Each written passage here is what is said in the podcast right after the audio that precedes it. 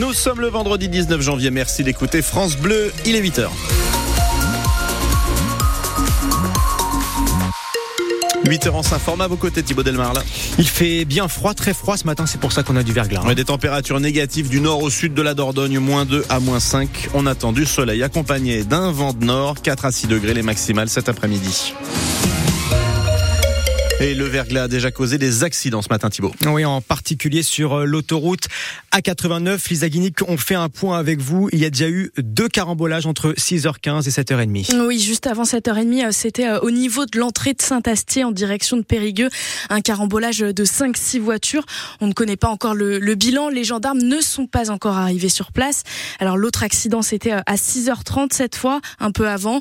Une conductrice qui a glissé dans le sens Bordeaux-Brive juste avant la feuillade à la limite avec la Corrèze. Son véhicule s'est retourné sur le toit, mais la femme a réussi à sortir de sa voiture.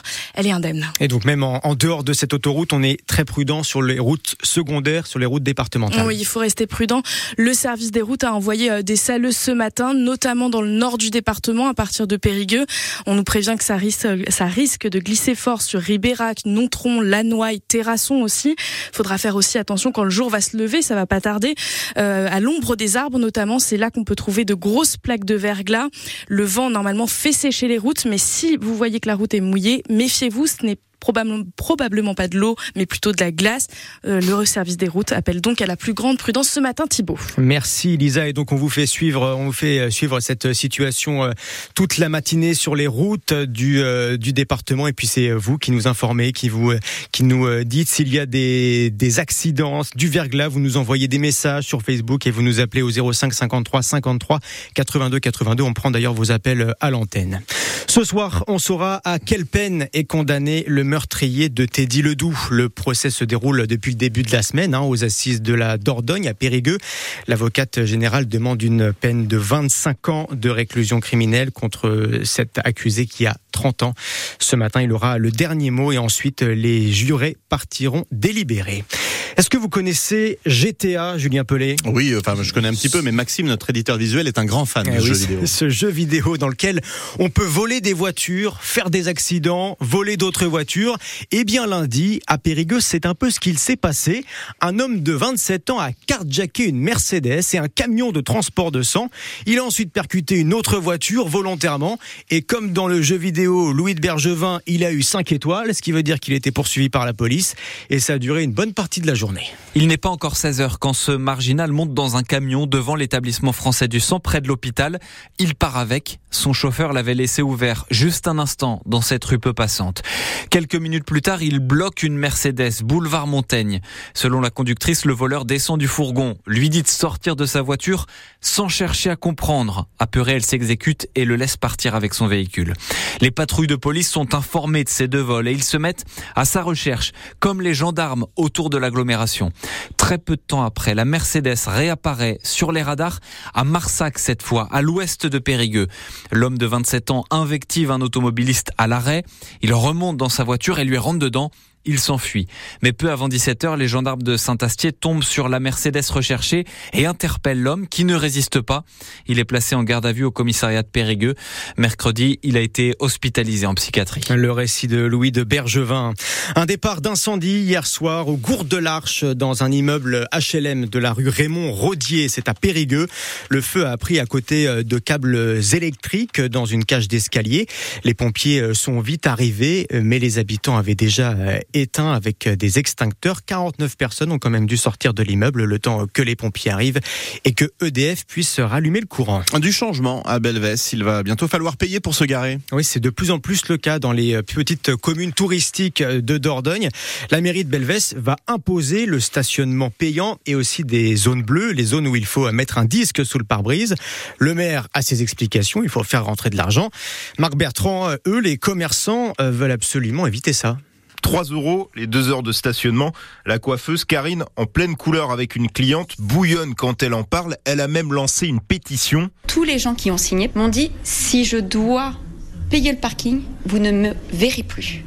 Et j'ai 170. Euh, signature. Donc déjà, je perds 170 personnes. Sur son fauteuil devant le miroir, Nadine fait oui de la tête. Elle vient en voiture de Saint-Laurent-des-Hommes. Et le parking est gratuit, donc ça me va très bien. Et, et si le parking en bas est payant Ah, et j'irai chez un coiffeur où je trouverai une place gratuite. À la mairie, le maire, Christian Léautier, dit qu'il n'a pas le choix.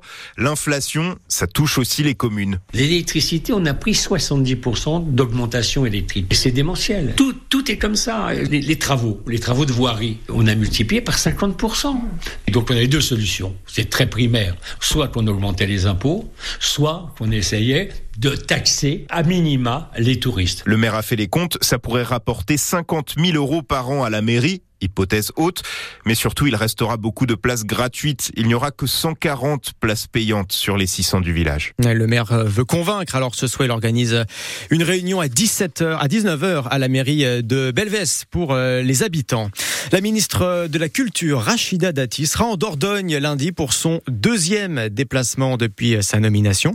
Elle vient visiter la toute première antenne rurale de l'école parisienne des arts décoratifs. C'est à Nontron. Elle a même prévu de se balader on pourra peut-être croiser la ministre de la Culture à Nontron. Jouer au loto, c'est s'amuser, mais parfois c'est très très utile. Oui, de plus en plus, ce n'est pas que pour gagner une télé, des paniers garnis, garnis ou une machine à laver. Le loto organisé par des associations dans nos villages, bah, c'est aussi des bons d'achat, des caddies entiers de courses.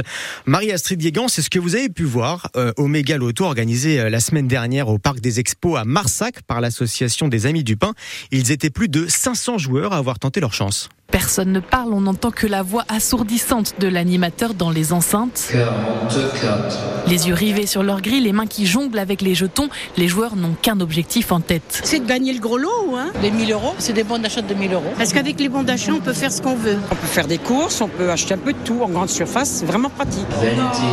Oui, les gagnants, levez la main sur le côté gauche. Carton plein pour Johan, mais dommage, il n'est pas le seul.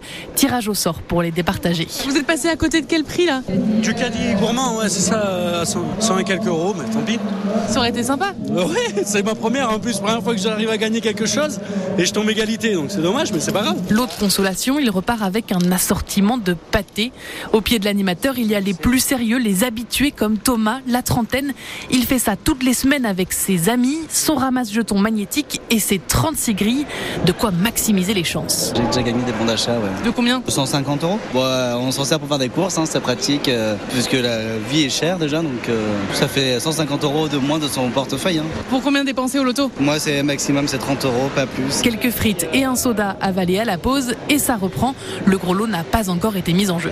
Le reportage de Marie-Astrid Guégan, vous avez vu, il y a le ramasse jeton magnétique. Ça, c'est pour les pros. Ouais, c'est ça. Appelez-nous les pros. Si vous êtes des pros du loto, que vous avez un ramasse jeton magnétique, on attend vos appels.